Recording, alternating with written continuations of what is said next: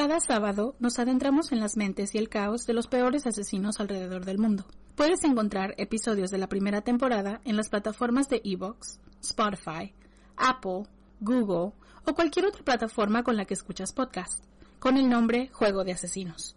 Juego de Asesinos Podcast está agradecido con ustedes, nuestros oyentes, por dejarnos hacer lo que más nos gusta. Déjanos saber si te gusta nuestro trabajo. Búscanos en Facebook e Instagram como Juego de Asesinos-podcast. Si te gustó el episodio de hoy, la mejor manera de ayudarnos es dejar un comentario, tu like, compartir, dejarnos un review en Apple Podcast o presionando seguir en las plataformas. De verdad, son de muchísima ayuda. Advertencia. Este episodio contiene material que puede lastimar la sensibilidad de algunas personas, debido a la naturaleza gráfica y explícita de los crímenes de este asesino. Se recomienda discreción.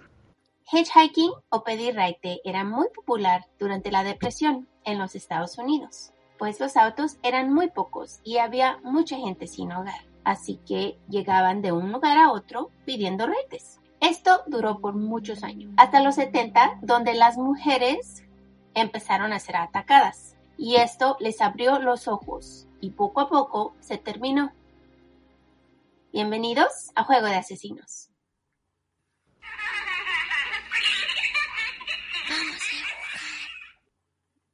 Familia, ¿cómo están el día de hoy? Uh, hi, hi, bienvenidos. Hola.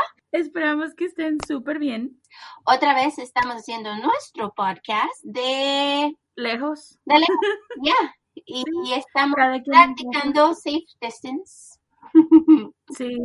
Así. Así que tenemos que grabar con la computadora y no podemos ser serias. Es que esto es muy divertido. es muy divertido. Vamos a hacer housekeeping como siempre. Yes. Lo sentimos para los que ya se lo saben de memoria, pero es muy necesario para las personas nuevas que llegan. Yes. Así que somos profesionales. No, no es cierto, no somos. es mentira, no somos locutores. Ni narradoras. Ni investigadoras. Ni abogados. Ni policías. Ni especialistas de ningún tipo. Ay, qué triste. Ya. Solo somos dos simples mortales a las que les gusta mucho el true crime y hacemos muchísimo research para los casos que presentamos aquí. Usamos el Spanglish porque es lo que nos fluye. Este podcast es una combinación extraña entre true crime y risas. Y no, no nos reímos del crimen. Ni de las víctimas. No, nos reímos de nuestros malos ejemplos. Mala pronunciación. Marta. Yep. tonterías, entre otras cosas. Si algún momento crees que el true crime y la risa no van de la mano, no somos el podcast para ti. Sorry. Lo sentimos, no te vamos a gustar, créenos, pero te agradecemos que hayas intentado. Y esperamos que encuentres el podcast de tu agrado dentro de la plataforma en la que nos escuchas ahora. Alright, perfecto. Ya que salimos de toda esta intro, toca saludar a la familia. ¡Woohoo! Ok, muchísimas gracias a Julia Guadalupe de Borja, Iván, Luciana Corbalán, Francisco López Morales, Sandy Hernández, Sherlyn Modoy, Diana Maldonado, Elizabeth López, Dan Fernández Espinosa, Dan Pereira y a Lore de Chile. ¡Woohoo! Muchas gracias a todos por escucharnos y tenernos en sus casas dos días por semana.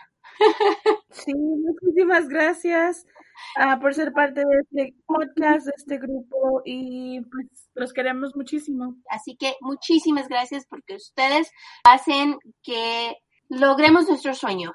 Ya, sin ustedes no estaríamos aquí. Right, sin ustedes no estaríamos aquí. Yo soy Kiki. Y yo soy Marta. ¿Están listos? Let's go. Let's go. Lawrence Sigmund Barker nació en Pittsburgh, Pennsylvania, el 27 de septiembre de 1940, de una pareja que jamás quería tener hijos, así que lo abandonaron. Su madre lo entregó a un orfanato y pronto fue adoptado por la señora y el señor Barker. Cuando era un infante, su padre trabajaba en la aviación y por esa razón se mudaba frecuentemente alrededor de los Estados Unidos.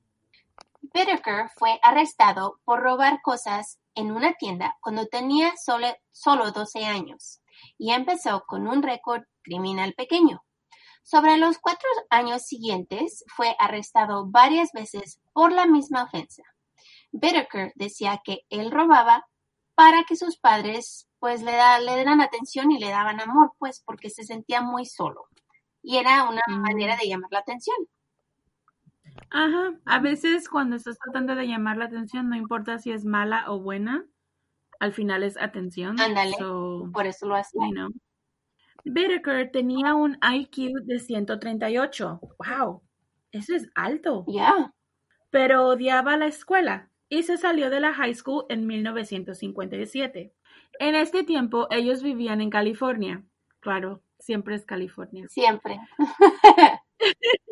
Un año después de salirse de la escuela, fue arrestado por robo de auto y un hit and run, que es cuando le pegas a otro auto y en vez de quedarte para pues ver los daños, ya te vas. Y eso pues aquí en California es tomado como una como un delito. Por estas ofensas fue arrestado y metido a la cárcel juvenil en California, a lo que nosotros lo conocemos como juvie. Él se quedó ahí hasta que cumplió los 18 años.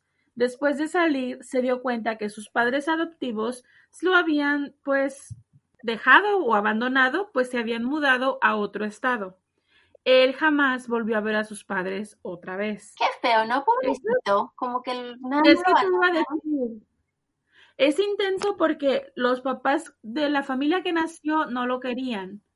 Y Y los que lo adoptaron tampoco lo querían. Entonces, está medio feito eso. sí, pobrecito. Pero no vayas a sentirte mal por él después, ¿eh? Ok. Ahora vamos a hablar del otro tipo que era cómplice de Whittaker.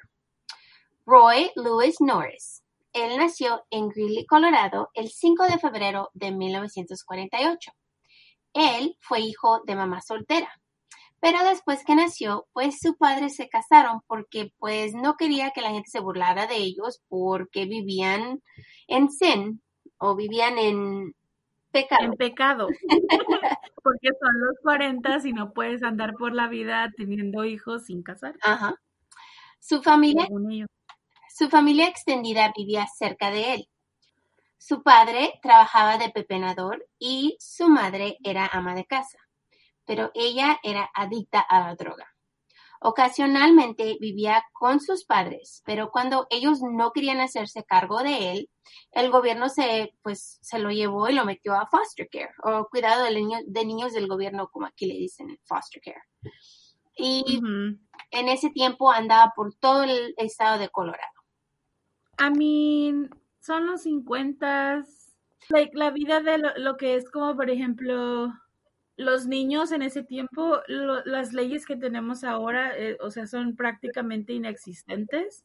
Ya. Y si este niño acabó en foster care, ah, no me quiero ni imaginar si ya viene de una casa que está así como una mamá con problema de adicción y un papá que trabaja recogiendo basura, probablemente el señor nunca estaba en casa, No. you know, porque él estaba trabajando o recogiendo lo que podía para sacar dinero y la mamá con un problema de drogas.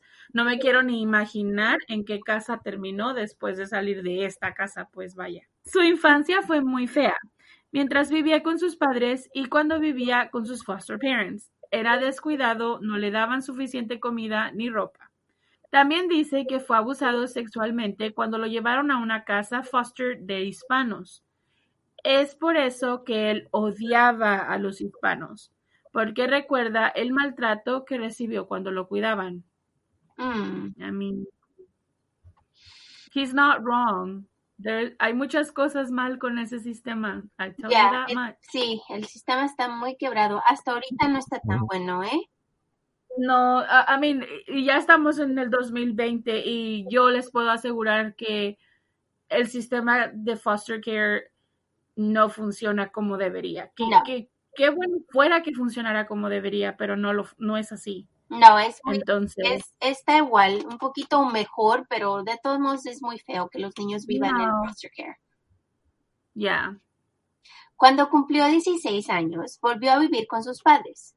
Ahí conoció a una chica de 20 años que vivía con ellos y empezó a hablarle pues sexualmente y quería pues andar con ella y ella se enojó tanto que le dijo a su padre. Su padre le dijo que si seguía con esas cosas que lo iba a golpear. Y pues Norris se enojó tanto que se robó el auto de su padre, manejó a las Rocky Mountains que estaban cerca de ahí y atentó a suicidarse. Él se inyectó con aire en sus venas, pero pues no logró hacerse daño. Días después fue detenido y lo regresaron con sus padres. Cuando regresó, su padre le dijo que él y su hermana eran niños no deseados y que en cuanto cumplieran los 18 años, ellos se iban a divorciar. Oh my God. Qué casa, ¿verdad? Yo no sé para qué se casaron ni, ni les están haciendo el favor a nadie. Mejor no se casen. es que ese es el problema, la época en la que viven. You know? Ese es un problema. Yo pienso que no hay peor cosa que cuando todo es forzado. Y por ejemplo, en este caso, mm, las chicas no debían meterse con nadie si no estaban para casarse. Y si me entiendes, y cosas así. Entonces, si cometías el, entre comillas, error de meterte con alguien y tener un hijo, a fuerza te tenías que casar con esa persona y si al final no funcionaba, tenías que aguantarte, quedarte encerrada en tu casa y pretender que toda tu vida era perfecta. Entonces, no estoy diciendo que sea justificante. Más que nada para satisfacer a la gente, ¿eh? Ya, es, es un problema como decir, para que la sociedad te vea bien y eso es... Lo siento, pero a mí eso me hace aburrido. yo no quiero, eh, yo no quiero que nadie más esté contento más que yo, you know? Right. So no entiendo por qué. Pero en fin. Un año después, Norris dejó la escuela y se metió al ejército naval de los Estados Unidos. Otra vez, otro de los asesinos que se metió en la naval y en la Army. O algo que tenga que ver con las Fuerzas Armadas. Y más en ese puesto que los aceptaban de menor de edad. No les pedían, no les pedían acta ni nada, nada más si querían, ok, vente pues. I mean, y es que en este tiempo no era lo de Vietnam y todo eso. Yep. Yeah, so like prácticamente hasta los agarraban de la calle y los llevaban. I mean, you know, for crying out loud. Buscaban a, quien, buscaban a quien necesitaran. Pues él fue estacionado en San Diego en 1965 y lo mandaron a Vietnam en 1969. Aunque nunca miró el combate activo, durante cuatro meses fue pues destituido honorablemente después de su, de su primer término. Ahora vamos a brincar con Whitaker. Whitaker salió de la cárcel infantil, o juvie, en California el, en agosto de 1959 fue arrestado por robo de auto en Oklahoma. De ahí lo mandaron a Missouri a servir su sentencia. Después de salir en 1960, fue arrestado en Los Ángeles por robo y fue sentenciado a 15 años. Ahí es donde los psiquiatras lo diagnosticaron como un manipulador y era muy hostil. Wow, ese es un gran récord para, para estar en Yubi. Sí, tanto tiempo. Ya, eso es un récord que va alargándose poco a poco. Pues después de servir solo dos años de su sentencia, Whitaker salió en 1963, pero en 1964 volvió a ser encarcelado porque pendejos, siempre, y lo examinaron dos psiquiatras y lo diagnosticaron como un psicópata, muy manipulativo y que no reconoce las consecuencias de sus acciones. Él les explicó que cometer crímenes le encantaba porque se sentía muy importante. Después de este diagnóstico, le recetaron medicina antipsicópata y un año después fue liberado nuevamente. Así que pues mm. sí fue largo, pero no, ya ves que aquí no sirven siempre sus sentencias enteras. No, el problema es cuando se comienzan a portar bien y entonces Ay, sí. les cortan y luego les dan un plea y ya valió queso con eso y ya. En 1967, Whitaker fue arrestado nuevamente. Huyó la escena de un accidente. Fue sentenciado a cinco años esta vez, pero fue liberado en tres. Ah, otra vez. en 1974 fue arrestado otra vez cuando asaltó. Oh En ese, en ese tiempo asaltó a un chico joven que trabajaba en una tienda y trató de asesinarlo con una navaja. Él, el chico, estaba trabajando, lo miró que estaba robando carne lo siguió al estacionamiento que esto no se debe de hacer y le dijo que pues tenía que pagar por la carne. Él se dio vuelta y sacó una navaja y se la metió al pecho al pobre chico, en su corazón. Pero oh no lo mató. Él trató de correr, pero fue atrapado por dos empleados. El empleado, Gary Louis, sobrevivió y Bittaker fue sentenciado por por asaltarlo con una arma y lo mandaron a California, a St. Louis Obispo, a terminar su sentencia. Dios mío. Right? Ay. Ah. les voy a decir una cosa, si trabajan en una tienda, esto, no sé si lo digan ya ahora, ya en todos lados lo dicen, por lo menos en, por ejemplo, yo trabajo en una tienda y es parte de nuestra training. ¿Cómo se dice? Ajá, de nuestro entrenamiento, que te dicen que cuando alguien se roba algo, pues lo dejas ir. Ya. Que se lleve lo que se tenga que llevar, no lo sigas, nunca le hables, ni lo sigas, ni le digas que, o sea, si se lo llevó, se lo llevó, porque eso es mercancía, tu vida vale más que la mercancía. Entonces, you know, a lo mejor no sabían eso en ese tiempo. No. ok, vamos de regreso con Norris. Norris fue arrestado en 1969 por una ofensa sexual. Lo cargaron con violación e intento de violación a una joven. Ese mismo día también trató de entrar al hogar de una joven, pero ella llamó a la policía y la policía alcanzó a llegar antes de que él entrara y le hiciera daño. Tres meses después de estar en la cárcel, un psiquiatra lo diagnosticó con esquizofrenia y lo sacaron de la Fuerza Naval, como ya se lo habíamos dicho, por problemas psicológicos. En 1970, Norris fue liberado y meses después atacó a una estudiante que iba caminando a la universidad en San Diego. Norris le pegó en la cabeza con una piedra, piedra varias veces hasta que cayó a sus rodillas. Después le puso la rodilla atrás de su espalda y siguió golpeando la, cabeza contra la banqueta. Oh my God. Mucha gente lo miró y en ese en eso que se levanta y corre de la escena. Y pronto, pues fue agarrado y cargado con asalto con una arma mortal, que era la piedra. Fue metido a un hospital del estado y lo calificaron como mm. un sexual offender. Uh y le dieron una sentencia de cinco años. My God, eso es like rudo. Ándale, como que muy... Muy violento. Yeah.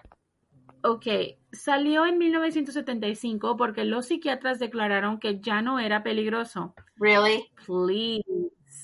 Pero a los tres meses de salir, Norris se acercó a una joven de 27 años que iba caminando a su casa después del trabajo le ofreció un raite y cuando ella le dijo que no, él estacionó su moto. Entonces ella trató de correr y la agarró de su bufanda, se la amarró al cuello y le dijo que la iba a violar.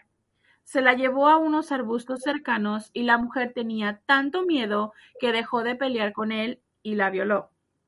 Él la dejó ir y ella reportó la violación a la policía. Al principio no podían encontrarlo, un mes después, la víctima miró su moto y apuntó la licencia inmediatamente y se la dio a la policía.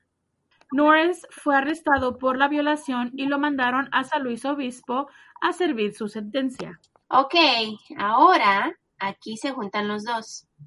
En 1977, en la prisión de San Luis Obispo, Whitaker y Norris se conocen. Oh, al oh, principio eran solo conocidos. Pero Whitaker dijo que la primera impresión de Norris fue cuando llegó a la prisión, que él pensaba que Norris era un individuo muy inteligente, que se juntaba con las gangas de motos y criminales pues muy duros, y que también era narcotraficante.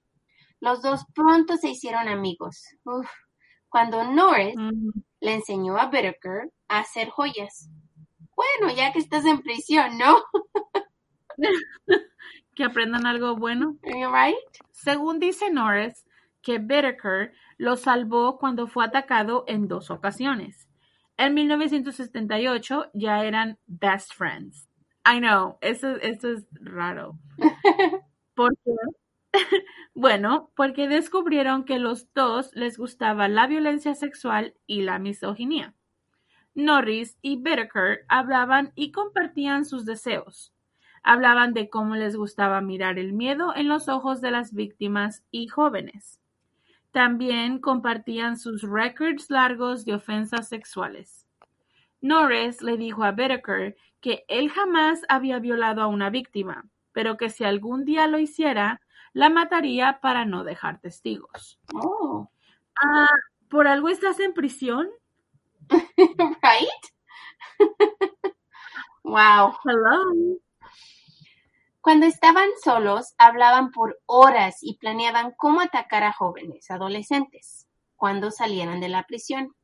Esta fantasía creció y hasta hicieron un plan asesinar una chica adolescente por cada año entre las edades de 13 y 19 años. Así que pues querían matar un total de 14 víctimas. Oh my god. ¿Iría a ser el plan? Like, really? Ya. Wow. Oh, man. Whittaker salió primero el 15 de octubre de 1978. Se fue a Los Ángeles y agarró un trabajo de maquinista. Ganaba aproximadamente mil dólares a la semana y aunque decía que era solitario, empezó a tener muchos amigos en el vecindario. Mil dólares es mucho para el tiempo que están. Pues es mucho Pero para ahorita. Ay, no. Pero ¿sabes qué? Que los maquinistas siempre han hecho buen dinero. Yeah, that's true. Lo que son maquinistas, truckers, toda esa gente hace dinero, hace buen dinero siempre. Eso sí. Bueno, pues incluso hasta obtuvo buena reputación. La gente lo conocía como un hombre generoso que le daba dinero a Salvation Army y en ocasiones compraba grandes cantidades de vino y comida para repartir a las personas que no tenían casa. Really? ¿Vino? ¿Vino? ¿Wine? Really? a las personas sin hogar que están adictas al alcohol. Porque eso necesitan los homeless, ¿verdad? Sonó, hey, sonó como una buena idea en su cabeza Bueno, at the time. Y, y te aseguro que sí era muy popular con los homeless, ¿eh? Oh, ya, lo van a buscar a cada rato si les das vino. Y comida. Whittaker era muy popular con los adolescentes también. ¿La razón? Bueno, porque tenía cerveza y marihuana en su habitación. Así que muchos, muchos chicos iban a su habitación a pasar el tiempo. Ya suena gay, sí. Yep. Tres meses después salió Norris. Él se mudó a la casa de su madre en Redondo Beach. Pronto empezó a trabajar como electricista en Compton. Y pronto después recibió una carta de su best friend Whittaker y los dos hicieron una cita para reencontrarse y Norris viajó al hotel donde vivía Whittaker para, para hablarse, pues para conocerse otra vez. Ahí es donde empezó su plan que habían hecho en la prisión de secuestrar, violar y matar a chicas adolescentes. Ya, estos dos no son una buena combinación. Nope. Mal combo.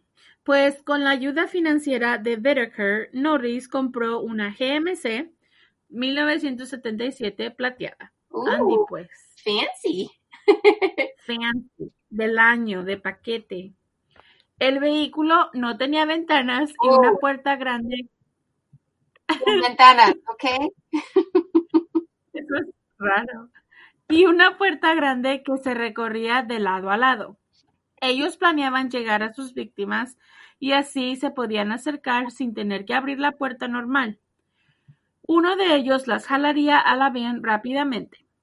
Mira qué buen para planear todo, hasta cómo jalar a las víctimas. Bueno, hasta le dieron un nickname o apodo a la van. Se llamaba Murder Mac. No puedo creer la, o sea, el, el monto de tiempo que pusieron para, para hasta ponerle nombre a la vean. Pues imagínate tanto tiempo que tenían en la prisión sin hacer nada. ¿Qué más iban a hacer? Planear. Pudieron haberse, no sé, estudiar para la cola, dijera mi abuela, en vez de estar haciendo planes tan locos. Empezaron en junio de 1979.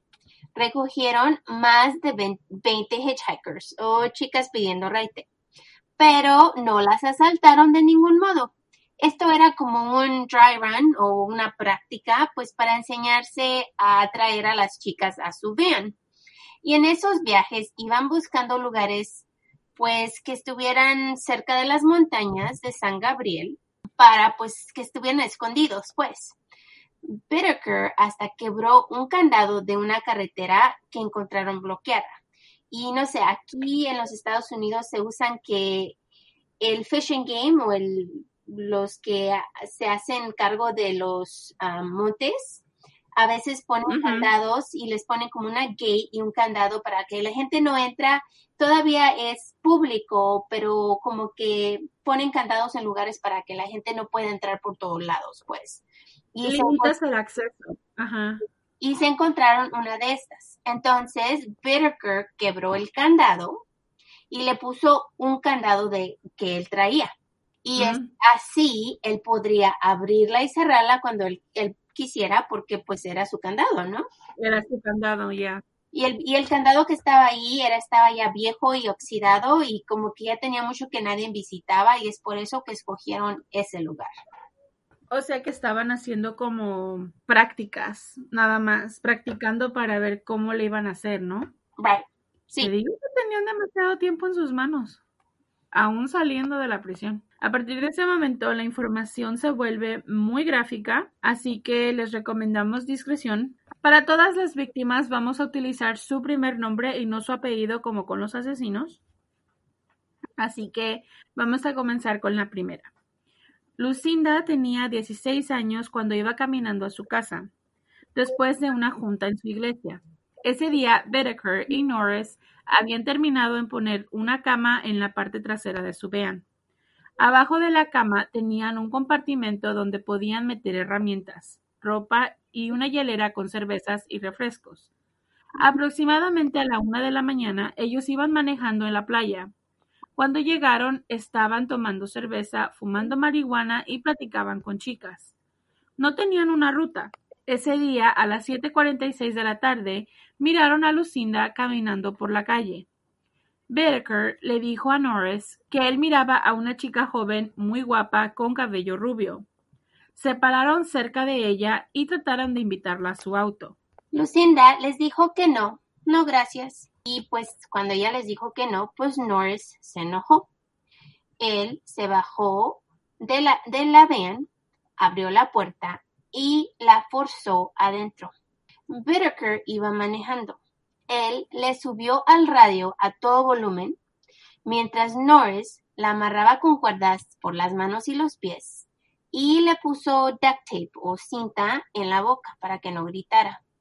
Whitaker los llevó al lugar al que habían encontrado en la montaña, el que había puesto su candado en la cadena. Después, Norris contó que Lucinda gritó solo cuando la metieron al auto, pero después no, no gritó, no lloró y aceptó lo que le iba a pasar.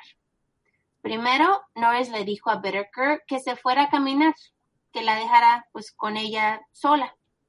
Cuando se fue, Norris la violó.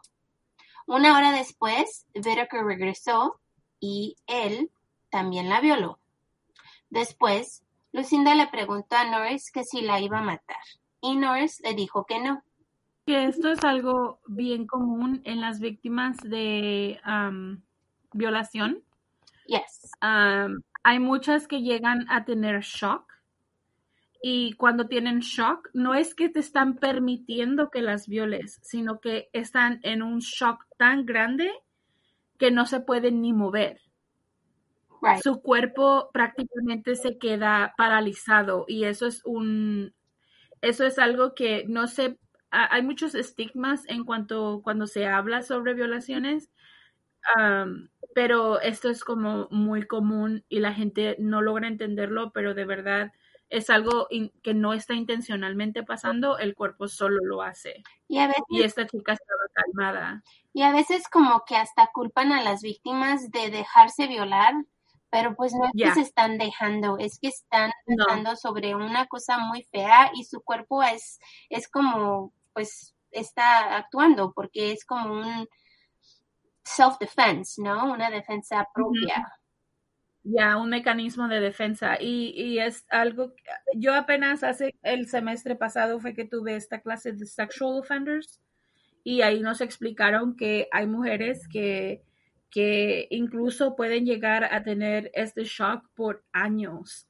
Like, que pueden durar años sin hablar del problema o pueden hablar del problema y no aparentar ningún tipo de emoción, pero no es que no la tengan, es porque están en un shock completamente su cuerpo, su mente y lo simplemente su ser está paralizado, ¿me entiendes? Por un acto tan violento. Sí, como que lo ponen atrás de su mente para pues salir día de día. Para protegerse. Ella les pidió que por favor le dieran un minuto para rezar. En eso, Norris le puso las manos en el cuello y comenzó a estrangularla. Pero después de 45 segundos, la soltó y le dijo a Bedeker que no le gustaba la mirada de sus ojos. Se salió del auto y se vomitó. Bedeker se metió al auto, agarró a Lucinda del cuello hasta que dejó de moverse y se cayó al suelo. Después comenzó a convulsionar, así que Bedeker agarró un gancho de ropa de metal, se lo puso en el cuello y lo apretó con unas pinzas hasta que dejó de convulsionarse, como un garret. Después la envolvieron en una cortina de ducha de plástico y la aventaron en un barranco. Norris estaba muy preocupado y con miedo de que encontraran su cuerpo. Whittaker le dijo que no se preocupara, que los animales se la iban a comer y no iba a dejar ninguna evidencia. Así es como empezaron y esto siguió con todas las víctimas que recogieron. Qué cerdos. Qué horror de personas, de verdad. Ahora vamos a hablar de Andrea Joy Hall. El 8 de julio de 1979, dos semanas después del asesinato de Lucinda Schaefer, Bedeker y Norris encontraron a una chica llamada Andrea. Ella tenía 18 años y estaba pidiendo raite en el Pacific Coast Highway en California. Pero en este mismo tiempo, otro carro se paró antes de que, de que Norris y, y se pararan y también le ofreció un raite. Pues ella, como el auto se paró antes de ellos, pues les dijo ok y se fue en el otro auto. Bedeker y Norris estaban furiosos, así que decidieron seguir este auto hasta que llegaron a, Redondo Beach. En esta ocasión, Norris se escondió a un lado del van. En eso iba pasando Andrea y Bedeker empezó a hablarla y le ofreció pues una bebida, una soda y pues Andrea le dijo, oh, ok, sí, claro. Mientras Whittaker dio vuelta a agarrar la bebida, Norris salió del lado de la van, agarró a Andrea y entre los dos la forzaron al auto. Norris le dobló el brazo hasta atrás hasta que Whittaker pudo amarrarla, le pusieron cinta en la boca, le amarraron los pies y las manos y se la llevaron. Oh my God. Pobrecita, ¿no? Ni siquiera. No. Y habla de ardidos. O sea, simplemente si no se subió a tu carro, muchos de los asesinos que, que vemos es como, no se subió al carro, ok, bye, la que sigue, you know? Ay, no la Pero esto ya, pero esto es así de que no, me gusta esa y me la voy a llevar, no importa qué, y la voy a seguir hasta donde vaya. Y, y, pues, y lo lo malo es que nadie estaba mirando, ¿o qué? Porque nadie se dio cuenta de que se la robaron. Después volvieron a manejar a la montaña, pues donde habían ido antes, y donde la violaron dos veces al igual que a Lucinda. Mientras Bedeker estaba violándola, Menores miró luces de un coche, así que Bedeker le puso la mano en la boca a Andrea y se la llevó a un arbusto cercano, mientras Norris iba a buscar el auto que había mirado. Norris regresó un poco después y le dijo que no encontró el auto. De ahí la llevaron a una tercera locación, caminando hasta el tope de la montaña. Norris decide que se va a ir y deja a Andrea y Whittaker ahí y pues se fue a comprar alcohol. ¿Por qué no? ¿Qué ganas de ese hombre? Ok, ahorita vengo. Voy a agarrar algo para tomar. Cuando regresó a la montaña, Whittaker estaba solo con dos fotos de Polaroid más. Las fotos mostraban el horror que Andrea sentía cuando le rogaba a Whittaker que no la matara.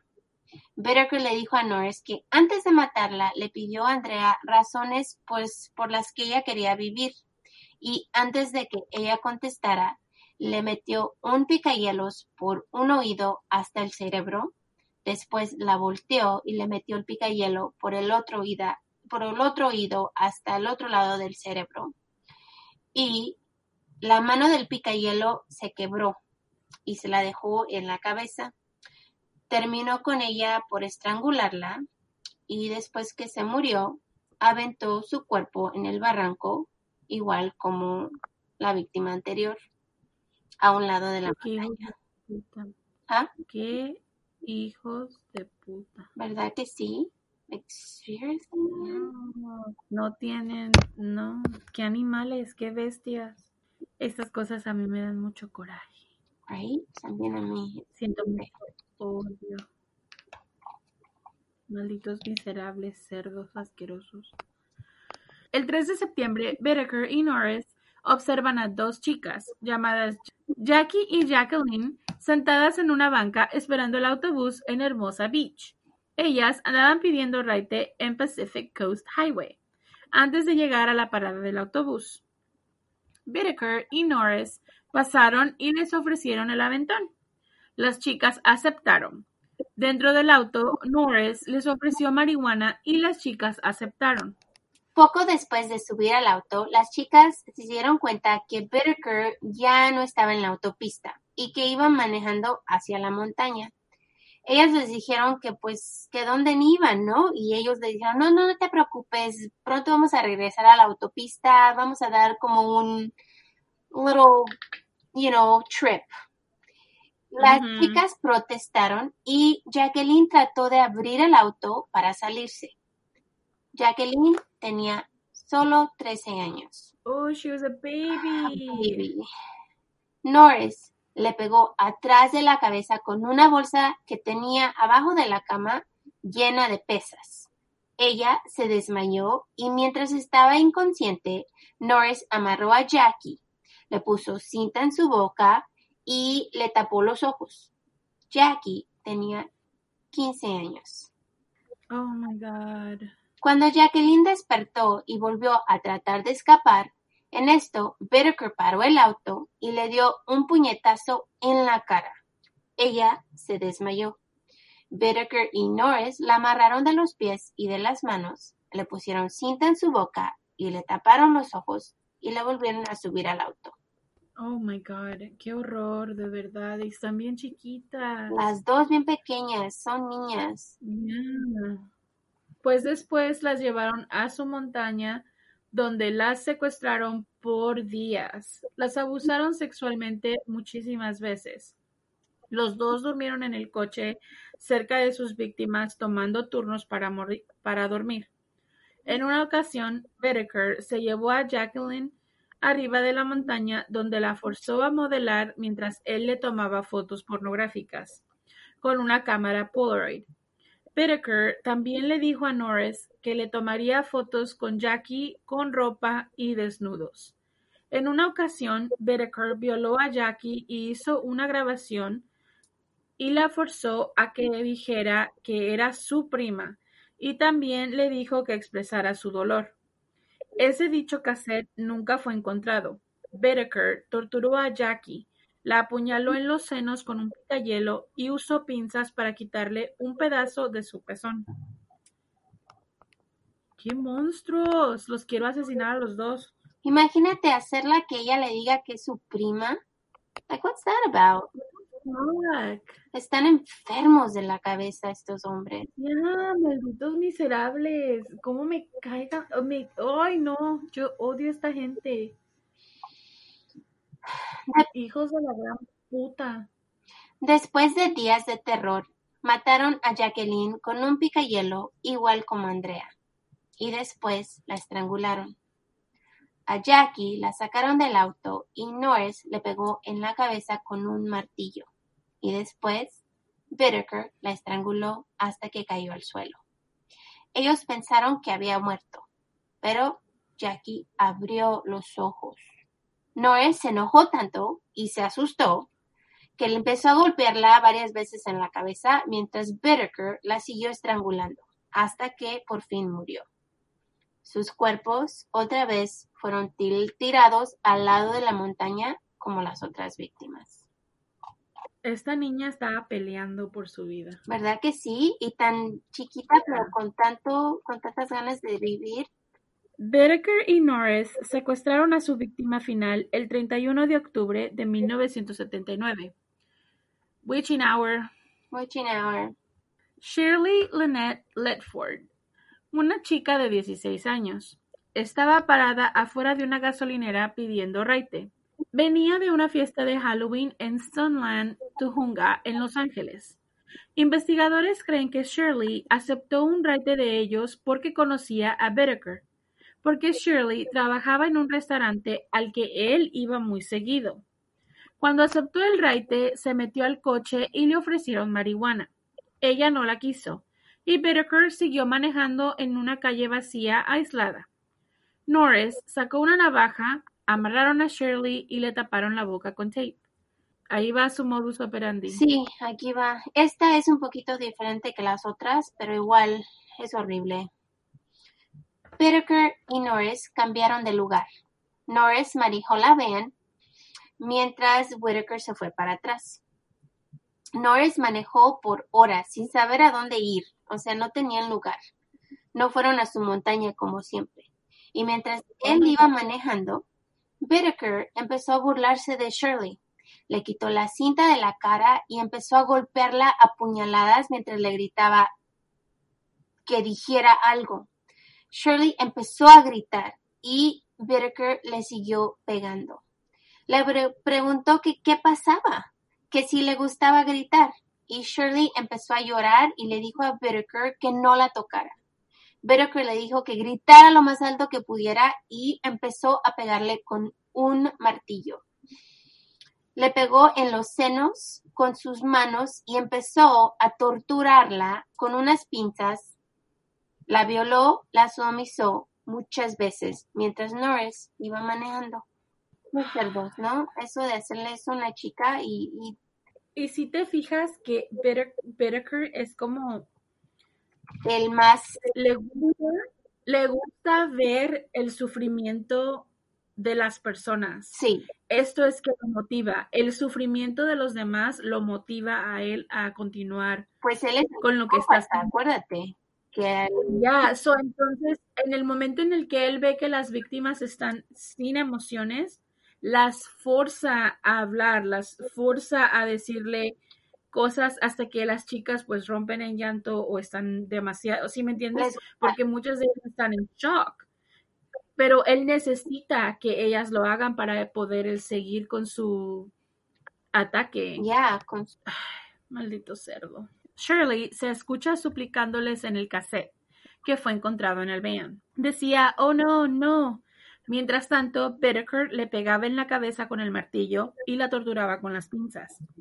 Norris contó que los gritos eran fuertes y no pararon en todo el momento que él manejaba. Después de que Whittaker se cansó, cambió de lugar con Norris otra vez, y Norris empezó a torturar a Shirley. Norris le dijo, anda, grita. Si no gritas, yo te haré gritar. Shirley respondió, yo grito si dejas de pegarme. Y Shirley empezó a gritar hasta que Norris le dijo que parara. Después, Norris sacó el martillo. Cuando Shirley lo miró, le dijo no, y Norris le pegó en el codo con el martillo. Shirley le dijo que tenía el codo roto y que no le pegara más. Pero Norris levantó el martillo, martillo nuevamente y comenzó a pegarle más fuerte mientras Shirley gritaba que no. Norris le pegó a Shirley 25 veces seguidas en el mismo codo que tenía quebrado. Y cuando se cansó, le preguntó ¿Por qué estás llorando? Mientras Shirley lloraba y gritaba, después de dos horas de captividad, Norris la estranguló con un alambre hecho de gancho que tenían en el van. Shirley no se defendió cuando empezó a estrangularla y murió con sus ojos abiertos. Después, Whittaker dejó su cuerpo en una yarda cercana, porque dice, yo quiero ver cómo va a actuar la prensa cuando descubran su cuerpo. Malditos miserables. Ay, Dios mío, como que se están poniendo más, ¿cómo se dice? Más... Siempre, siempre lo hacen. Comienzan y cuando ven que se están saliendo con la suya, se vuelven así como presunciosos, como que yo puedo hacer esto y soy tan inteligente y estoy haciendo esto, es, you know.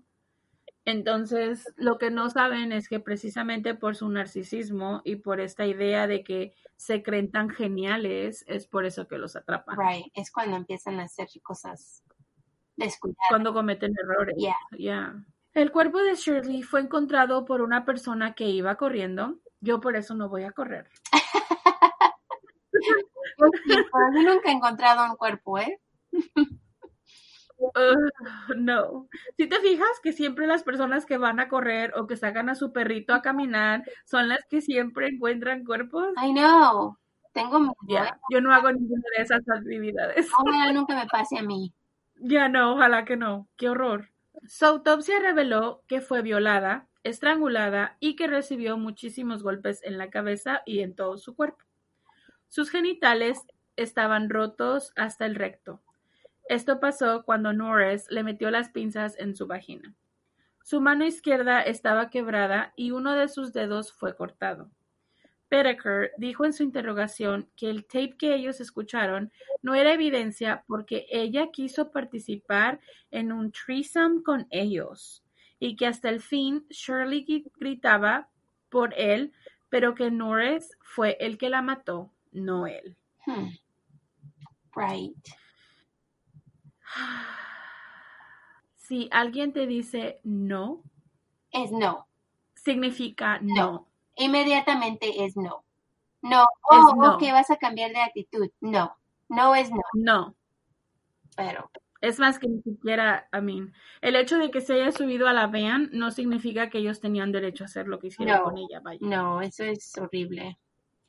En noviembre, Norris se hizo amigos de una persona que había estado en la cárcel con él anteriormente. Este hombre se llamaba Joseph Jackson. Norris empezó a platicar con él y pues le contó que él y Whittaker estaban pues haciendo pues cosas malas con unas víctimas. Él le contó que había tres incidentes más en donde las chicas escaparon después de ser violadas, pero todavía estaban vivas. Después de escuchar esta historia, Joseph inmediatamente le dijo a su abogado la historia que había escuchado. Su abogado inmediatamente llamó a la policía de Los Ángeles y les dio la información. La policía de Los Ángeles, de, Los Ángeles inmediatamente llamó a la policía de Redondo Beach porque pues en ese tiempo andaban buscando a unos tipos que pues escuchaban algo como ellos. Un detective en Redondo Beach llamado Paul Bynum fue asignado a la investigación y Bynum comparó la confesión con las chicas que habían desaparecido en el área algunos meses pasados, alrededor de cinco. El detective también recordó la violación que fue reportada el 30 de septiembre, en donde una chica llamada Robin Robeck le pusieron aerosol de pimienta y la metieron a un coche. La violaron los dos y la dejaron libre. Ella reportó la violación a la policía, pero no pudieron encontrar a los hombres. Después de comparar, Bynum inmediatamente mandó las fotos de Whittaker y Norris a la policía de Oregon y les llevaron las fotos a Robin Robeck, y ella inmediatamente los reconoció y los identificó como los tipos que la habían violado.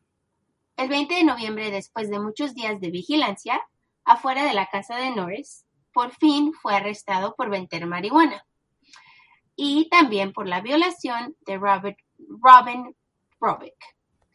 El mismo día, Whittaker fue encontrado en Burbank y también fue arrestado por también vender droga y también por violar a Robin Robeck. Cuando fueron a sus hogares, encontraron las Polaroids que habían tomado a las chicas. Encontraron bolsas de plástico llenas de pesas, un libro de detalles uh, cómo ubicar las frecuencias de radio de policía, un tarro de vaselina, dos collares que después fue confirmado que fueron de las víctimas, cinta, cassette de audios de las víctimas. En estos cassettes, cuando los escucharon, escucharon las víctimas llorar, gritar y pidiendo ayuda mientras fueron torturadas. Qué horror. Imagínate ser el detective que tiene que escuchar esto. No, qué horror. La madre de Shirley Lefford identificó su voz en uno de los cassettes como su hija. Imagínate que en ese tiempo hacían estas cosas, que le, que le muestres a la madre o que le, la dejes escuchar un video, un audio tan horroroso de tu hija que está haciendo, de sus últimas horas de vida. Ya. Qué feo, ¿no? No, yo pienso, yo pienso que ya no, de eso ya no te puedes recuperar. No, y eso de que, ¿por qué buena, sería buena idea eso? Yo creo que por, yo creo que lo hacían como modo de identificación, porque como son los setentas. Sí, pero también. no tienes ADN, no tienes internet, no tienes.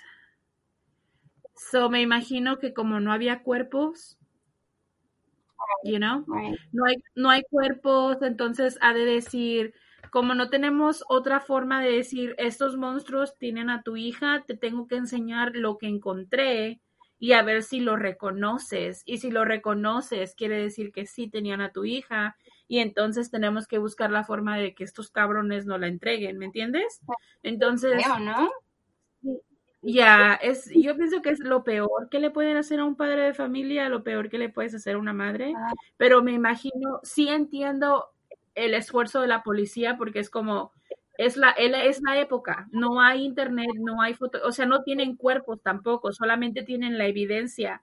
Y como estas chicas están reportadas desaparecidas, pues entonces tienen que buscar a los padres de familia y decir, si encuentras algo en esta evidencia que tenemos de tu hija, entonces quiere decir que estos cabrones saben lo que les pasó, ¿me entiendes?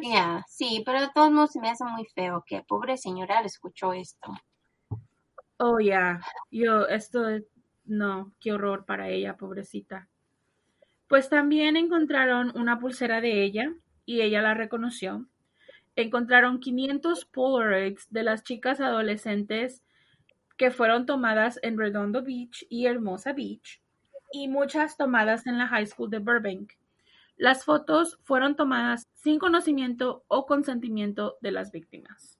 El 30 de noviembre de 1979, Norris llegó a su cita de, de, audiencia preliminar por el asalto y la violación que ocurrió el 30 de septiembre. Cuando comenzaron a sacar evidencia de las víctimas, Norris empezó a preocupar un poquito y primero les dijo pues que, él no sabía por qué le estaban enseñando eso, que porque pues él no sabía nada de eso. Entonces empezaron a sacar más evidencia y Norris empezó a ponerse un poquito más y más inquieto, hasta que por fin confesó. Él les dijo que Whitaker era el que manejaba, buscando chicas pero que él solo les ofrecía marihuana y solo quería tomarles las fotos. Right. Por fin les dijo, ya, seguramente. Por fin les dijo que él fue el que mató a la víctima más joven y que todo lo que les hicieron era muy divertido para ellos. Según Norris, según Norris, Bedecker era más brutal que él y que en cada víctima se hacía peor. Norris también confesó que Whitaker conocía a Shirley y que sabía que ella era hispana. Y tú sabes cómo le gustan las hispanas. Les tiene un odio especial. Así que Whitaker la había invitado a salir anteriormente. La policía pudo identificar a 60 de las víctimas en las fotografías. Ninguna de ellas fue dañada. Una chica que encontraron en las fotos nunca fue, nunca fue identificada. Encontraron su foto entre las 500 que tenían y era muy similar a las víctimas que ellos habían asesinado. Pero esta chica, pues nunca nadie la reportó que estaba perdida y, y, pues hasta este tiempo ellos creen que fue una de sus víctimas, pero pues como no tienen nada de más de la foto, pues no saben. Norris decidió llevar a los detectives a la montaña de San Gabriel, donde se habían deshecho de las víctimas. Los cuerpos fueron encontrados y en 1980 Norris y Whitaker fueron cargados con los asesinatos de las cinco chicas. Norris aceptó testificar en contra de Whitaker y le dieron un plea deal. Si testificaba, no iba a recibir la pena de muerte. Hmm. Que en muchas ocasiones, en muchos, a muchos de los asesinos, eso es lo que pasa. Estos casos son directos para, para pena de muerte. No, no crean que, o sea, en cuanto tienes un asesinato de este tipo, eh, vas, eh, cuando vas a ir a sentencia, vas a ir por pena de muerte. Entonces, lo que hacen es agarrar estos plea deals o el juez les da como un, ¿cómo se puede decir? Una sentencia menor, ajá, una condena menor a, cambio de que ellos digan, sí, yo soy culpable. O en este, este, en este, caso, él solo, él dijo, yo soy culpable y también pues confesó cosas más contra su amigo. Contra su amigo. Para recibir. Y al final, para, ajá, para no, que no lo maten, o sea, para no recibir pena de muerte y quedar como de por vida en prisión. Right. Que es, you know. ¿Qué es mejor? well. Uh, no. Right. El 18 de marzo de 1980, Norris se declaró culpable. Lo cargaron con cuatro cargas de asesinato a primer grado, una carga de asesinato a segundo grado, dos violaciones y un robo. Whitaker recibió cinco cargos de asesinato en primer grado, un cargo de conspiración a, cometer asesinato del primer grado, cinco cargos de secuestro, nueve cargos de violación, un cargo de sodomía y tres cargos por traer una arma. Whitaker fue cargado culpable por todos sus crímenes. Recibió sentencia de muerte por los cinco asesinatos. Los dos aún están en la prisión en California. Y ojalá que las mujeres por todos lados sepan que ellos van a estar ahí por el resto de sus vidas. So, me pregunto por qué no lo, por qué no lo ejecutar. Bueno, ya sé por qué no lo ejecutaron. Porque California duró muchísimo para ejecutar a personas.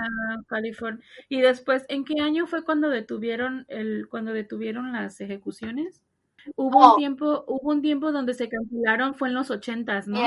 So, este cabrón cayó justo a tiempo porque ya en los ochentas, cuando comenzaron los ochentas, fue que pusieron un, un detuvieron las, las ejecuciones y hasta después, años más tarde, las volvieron a, reinsertar. Pero de todas maneras, California tiene años que no ejecuta a nadie. Ya. Qué bien merecido se lo tienen estos dos cabrones. Eso sí. Al final, estos dos son conocidos como los Toolbox Killers o los asesinos de la caja de herramientas debido a el contenido de, herramienta que tenían en su van, que lo que fue los martillos, las pinzas y todos los utensilios que, que, necesitaban cuando pues torturaban a sus víctimas. Sí, de todo lo que usaban para torturar, que eran unos hombres horribles. Y lo bueno es que están en prisión siempre. Así que familia, les traemos otro caso súper horrible, pero pues ojalá y les haya gustado nuestra historia. Igual, como siempre, ojalá estén bien en sus cuarentenas y estén de buena salud y en buena compañía. Sí. y esperamos pues nos sigan escuchando. No se olviden de suscribirse, compartir, dejar comentario, like, todas esas cosas que siempre les pedimos. Muchísimas gracias por estar aquí. Muchísimas gracias pues, por escuchar. Ya. Alright, chicos, los queremos muchísimo. Gracias por estar aquí, familia, y hasta muy, muy pronto. Hasta muy, muy pronto los queremos y bye. Bye.